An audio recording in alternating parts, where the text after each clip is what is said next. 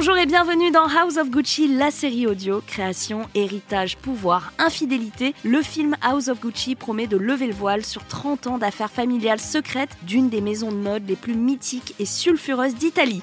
À mes côtés pour en parler, Maximilien Pierrette, journaliste spécialisé cinéma chez Allociné, et Alexis Audrin des cinémas Pathé Gaumont. Bonjour messieurs, merci d'être avec moi aujourd'hui. Bonjour. Bonjour, merci à toi. Aujourd'hui, on va parler de Ridley Scott, qui réalise du coup House of Gucci, un film qui revient sur l'épisode noir survenu dans les années 90 et qui a défrayé la chronique en Italie autour de la famille Gucci. Ridley Scott qui suivra tout particulièrement l'histoire vraie de Patrizia Reggiani, reconnue coupable du meurtre de son ex-mari Maurizio Gucci. Alors, Ridley Scott, né en 1937 au Royaume-Uni, c'est d'abord un réalisateur de pub, messieurs. Tout à fait, il va travailler pour Apple sur la fameuse campagne euh, 1984 qui aujourd'hui reste dans les annales comme étant l'un des plus grands spots de l'histoire de la pub. Et puis après, bah, il deviendra accessoirement l'un des plus grands réalisateurs de l'histoire du cinéma. C'est peut-être un pionnier là-dessus parce qu'il y a beaucoup de réalisateurs maintenant qui viennent euh, du clip, de la pub. Je pense notamment à Michael Bay ou sûr. à Zack Snyder. Mais Ridley Scott, c'est peut-être l'un des premiers à avoir fait euh, ce cheminement. Alors justement, il avait établi avec euh, ben, Feu, son frère Tony, entre autres, une école visuelle qui est très très forte, qui va irriguer tout le cinéma, mais aussi la pub, et les années 70, 80, 90 avec euh, tous les clips qu'on connaît, des mouvements de caméra très léchés, nerveux, des intérieurs pleins de fumée, des lumières hyper bossées, même des petits rayons lumineux.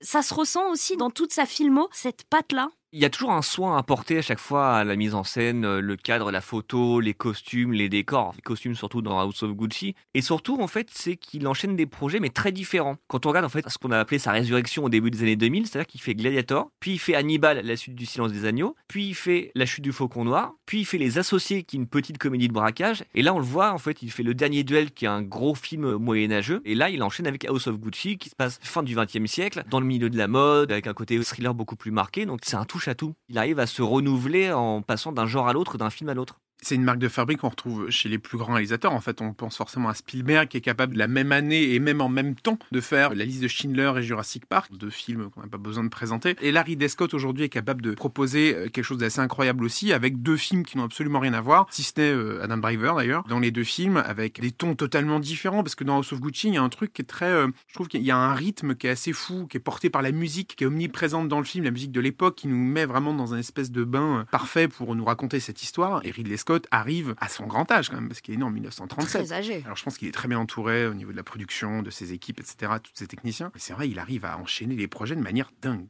Ce qu'il raconte en fait, c'est que son monteur, en fait, il le connaît très bien. Quand il a fini de tourner un projet, il a un premier montage très rapidement, ce qui fait qu'il peut commencer à travailler sur le projet suivant. Il sait qu'en fait, ça va aller très vite. Et c'est étonnant, oui, on parlait de- du fait qu'il vient d'avoir 84 ans. Quand tu vois ses films, tu te dis, c'est un jeune réalisateur. Mm. C'est C'est exactement qu'il ça. a une énergie que des jeunes réalisateurs n'ont pas. C'est quelqu'un qui sait parfaitement s'inscrire dans les tendances d'aujourd'hui. À son grand âge, c'est quand même assez impressionnant. Tu disais qu'il était très rapide, Maximilien. Il faut savoir quand même que depuis la fin des années 90, c'est un des réalisateurs qui tourne les plus vite. Par exemple, sur 1492, Christophe Colomb, le mec tournait 6 minutes de film exploitable par jour. Sur une petite comédie, c'est assez facile de tourner beaucoup. Là, sur un gros projet comme ça, qui en plus était une ambition assez folle et qui devait sortir pour euh, l'anniversaire de la découverte de l'Amérique par Christophe Colomb, on réalise pas comme ça, mais c'est énorme.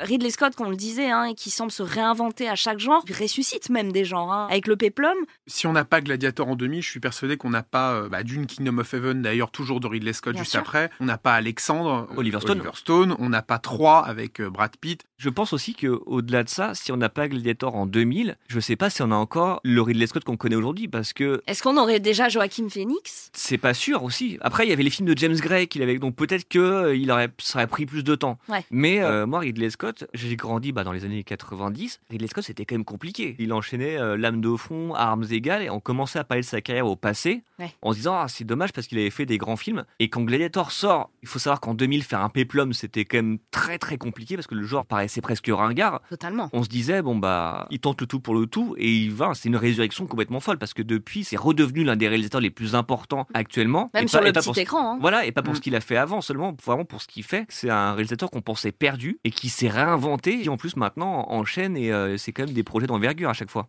C'était un pari quand même ultra risqué parce que le péplum en 2000, et il réussit avec Gladiator à faire un retour en force. Et depuis, il a réussi à se reconstruire un truc est fou. Et sur les 20 dernières années, bah voilà, il y a du Gladiator, il y a du euh, Seul sur Mars euh, qui est un succès mondial au box-office avec euh, Matt Damon. Et puis aujourd'hui, il sort de film, il en prépare un nouveau sur Napoléon. Donc il y a tout un tas de choses qui, je pense, sont liées au succès de Gladiator qui lui est entièrement dédié. Quoi. On parlait justement de traverser du désert, est-ce que ça en est vraiment une, etc. On repense, euh, comme tu disais, à Blade Runner, Légende avec Tom Cruise, des films incroyables mais qui sont remontés aux USA, des grosses pertes financières. À partir de là, il va tourner plus vite et rester dans ses budgets aussi. C'est quelqu'un qui va rester vraiment carré là-dedans. Du coup, on disait Ridley Scott, né en 1937 en Grande-Bretagne. Est-ce que pour vous, c'est plus un réalisateur britannique ou une signature hollywoodienne? Moi, je le vois plutôt comme un réalisateur hollywoodien, parce que tous ses gros succès, finalement, ils sont aux États-Unis. Mais il a Avec cette, cette sensibilité, ouais. voilà, cette, cette, sensibilité anglaise, ce soin apporté à tous les départements de son film, voilà, qui rappelle son origine. Mais je pense qu'on le considère beaucoup plus comme un réalisateur hollywoodien. Il vient d'Angleterre, il vient du Royaume-Uni et il arrive avec sa sensibilité à créer des trucs incroyables sans pour autant tomber dans le schéma classique du film hollywoodien, du gros blockbuster d'action qui fait déjà vu et qu'on a tous mmh. euh, déjà regardé 15 000 fois. Et ça peut s'approcher un peu d'un Christopher Nolan dans l'approche de très très grand budget, de très grande envergure, mais à la fin qui arrive à faire un produit euh, extrêmement euh, réussi. Quoi.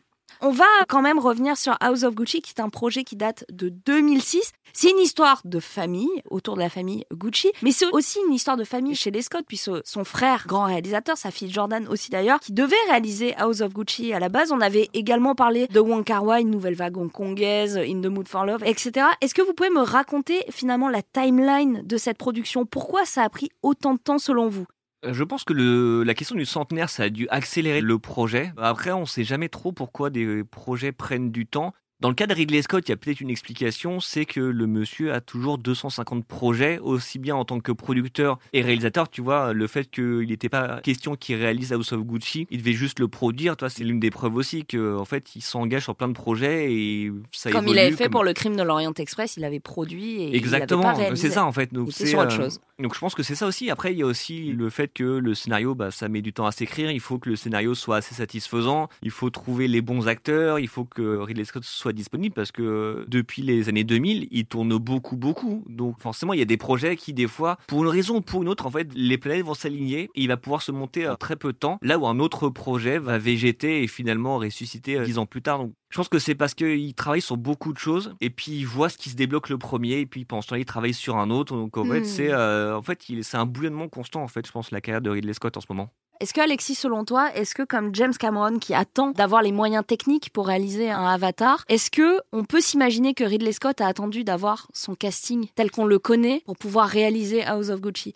C'est pas impossible, c'est-à-dire que quand on a un casting pareil, potentiellement on se dit euh, c'est le bon moment quoi quand on a cet alignement des planètes, peut-être qu'il n'arrivait pas à trouver ses rôles titres, qu'aujourd'hui il a fait ses rencontres dans sa carrière, que euh, des agendas se sont euh, débloqués, euh, des plages horaires ont pu s'aligner, et comme on parlait d'alignement des planètes, je pense que c'est ça, c'est-à-dire que peut-être qu'il fait la rencontre d'un Adam Driver et sur Dernier Duel, il se dit bon bah forcément ça sera lui, et du coup peut-être que ce projet d'House of Gucci repasse en première place, là où peut-être qu'il était dixième, mais c'est-à-dire mm. qu'il se dit non mais c'est enfin c'est lui, c'est lui et c'est maintenant, c'est lui, peut-être qu'il voit Star is Born, il dit non mais attendez, mais en fait c'est sûr, Lady Gaga, il faut que ça elle soit dans mon film. Donc on ne sait pas exactement comment tout ça marche dans sa tête qui doit être extrêmement chargée avec euh, la, pléiade de projets qu'il enchaîne.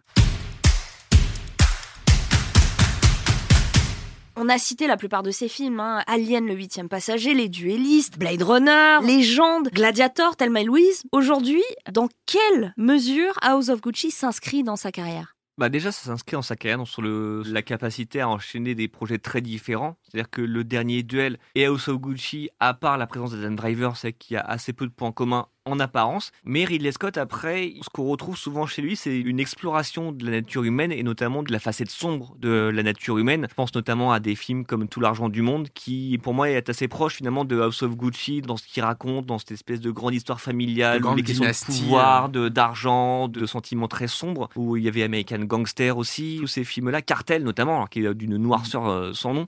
Je pense que c'est peut-être l'un des points communs entre la grande majorité de ces films, c'est son exploration de la nature humaine et des choses quand même très sombres qu'elle peut nous amener à faire. Donc en ça, House of Gucci se rapproche de ses autres films, même si en apparence, on se dit ça ressemble plus à Ryan Murphy qui avait fait notamment l'American Crime Story sur Versace avec Penelope Cruz. Et puis ce sont vraiment des vrais films de personnages en fait. Et House of Gucci en est un parfait exemple où euh, on a euh, ce casting incroyable à qui on laisse le champ libre et la caméra les embrasse véritablement pour leur laisser euh, faire tout leur art en fait. Et quand on a des monstres pareils de cinéma qui sont déjà établis, qui sont en train de l'être ou qui vont l'être bientôt, c'est fantastique pour un film comme celui-ci de pouvoir proposer un, spectacle pareil en fait. On parlait justement du fait que Ridley Scott avait été d'abord un réalisateur de pub, il en a créé des centaines. À quel point on doit voir dans ce film son attachement à la création, à la mode? Il a quand même fait pas mal de pubs pour des parfums. Est-ce que on peut voir aussi cet attachement-là, ou en tout cas cette patte graphique visuellement dans le film?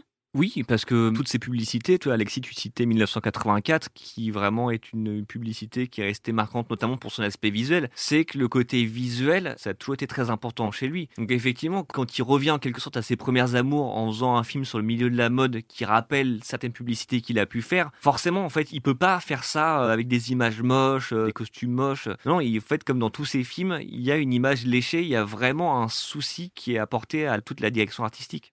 C'est quelque chose qu'on n'a pas vraiment encore abordé, mais c'est vrai que le film est visuellement sublime. C'est-à-dire qu'il y a une palette de couleurs qui est incroyable. Et puis même, on voit son amour quand il filme les défilés de mode. Et puis même tous ces costumes tout au long du film qui sont portés par tous ces personnages, que ce soit les personnages principaux, les secondaires, les figurants derrière. Enfin, il y, a, tout un truc qui fait qu'on est véritablement plongé dans cette ambiance-là et qui a une iconographie qui est euh, incroyablement bien euh, mise en avant.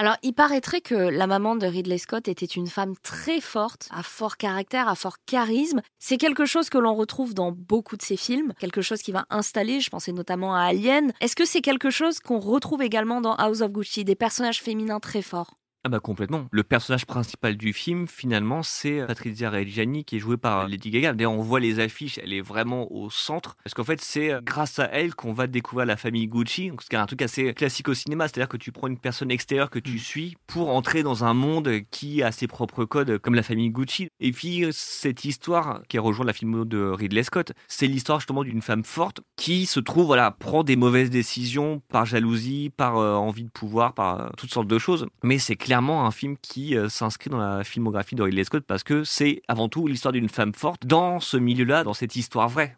Oui, ce qui est hyper intéressant, comme tu le disais, c'est le point de vue qu'offre Ridley Scott au spectateur. C'est-à-dire qu'on arrive vraiment à un moment donné dans la vie de cette famille Gucci où le personnage de Lady Gaga va rencontrer celui d'Adam Driver et à partir de ce moment-là, on sera toujours derrière l'épaule de Patricia et on découvrira euh, toute cette dynastie euh, en total conflit jusqu'à la fin, jusqu'au drame. Et c'est via ce personnage féminin très fort que toute l'histoire bascule parce que d'une part, c'est euh, à cause d'elle, enfin du moins c'est avec cette rencontre avec les personnages d'Adam Driver que bah, le couple va se former, qu'ensuite toutes les disparités entre la famille vont euh, un peu évoluer, et puis jusqu'au drame, bien sûr, qu'elle causera. Donc, euh, elle est vraiment au cœur de tout ce qui se passe dans le film, du début jusqu'à la fin. Et, et Lady Gaga est brillante dans le rôle pour y arriver. De tous les films qu'on a évoqués, parce que la filmographie de Ridley Scott est juste immense. Beaucoup ont créé même presque un trauma dans le genre. Blade Runner, Thelma et Louise, Thelma et Louise qui révèle une facette d'ailleurs plus surprenante de Scott, plus intimiste, réaliste, une chronique de femme en rupture avec le monde des hommes. Gladiator qui ressuscite le péplum. Seul sur Mars, La chute du faucon noir avec un film de guerre extrêmement intense, très moderne, qui a impacté d'ailleurs le film de guerre. Est-ce que, selon vous, House of Gucci peut impacter la chronique familiale, le film de faits divers, le biopic?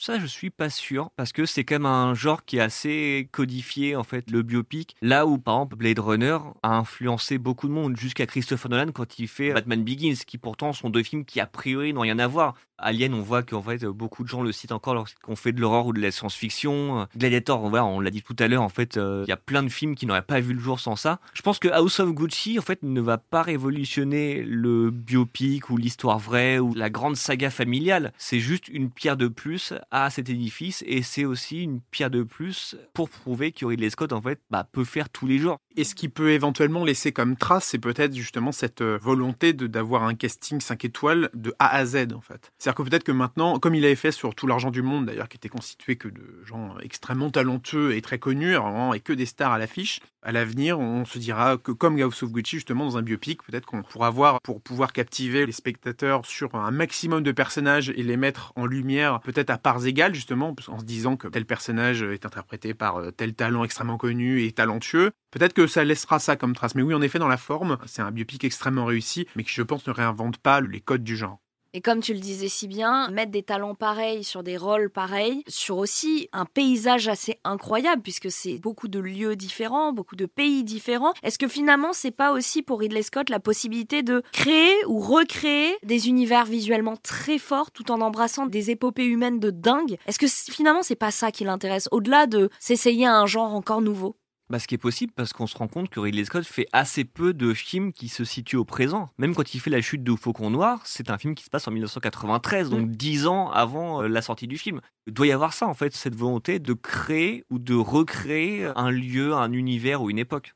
Parce qu'en fait, en faisant ça, d'une part, on fait appel à tous les corps de métier du cinéma, euh, les accessoires, les accessoiristes, les costumes, euh, les décors, et puis ça permet de travailler donc avec tous ces gens de talent. Et dès qu'on est plongé dans cet univers des années 80-90, il y a cette espèce d'immersion immédiate qui met le spectateur dans une ambiance et qui, euh, on le prend un peu par la main, on lui dit voilà, on vous présente cet univers qu'on a recréé de toutes pièces pour vous, et c'est ça qui fait, je trouve, la magie du cinéma, de pouvoir se perdre dans quelque chose d'immersif.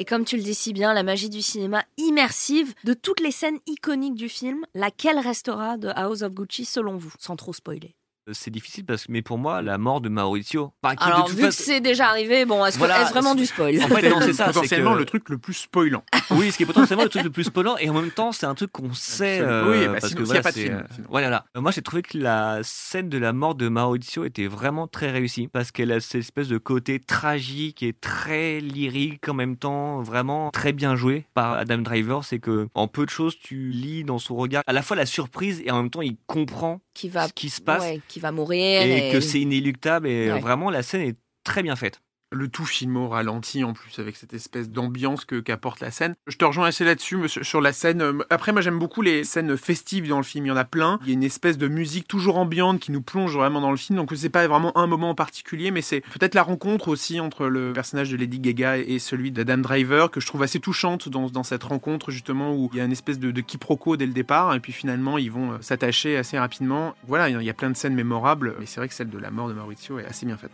Et eh ben rien que pour ça, vous retiendrez House of Gucci qui est une pierre de plus apportée à l'édifice du genre par Ridley Scott qui lui-même apporte beaucoup à ses propres édifices. Merci beaucoup Maximilien, merci beaucoup Alexis d'avoir participé avec moi à cet épisode et je vous dis à très vite pour House of Gucci, la série audio. Au revoir. Merci beaucoup. Retrouvez le film House of Gucci le 24 novembre au cinéma.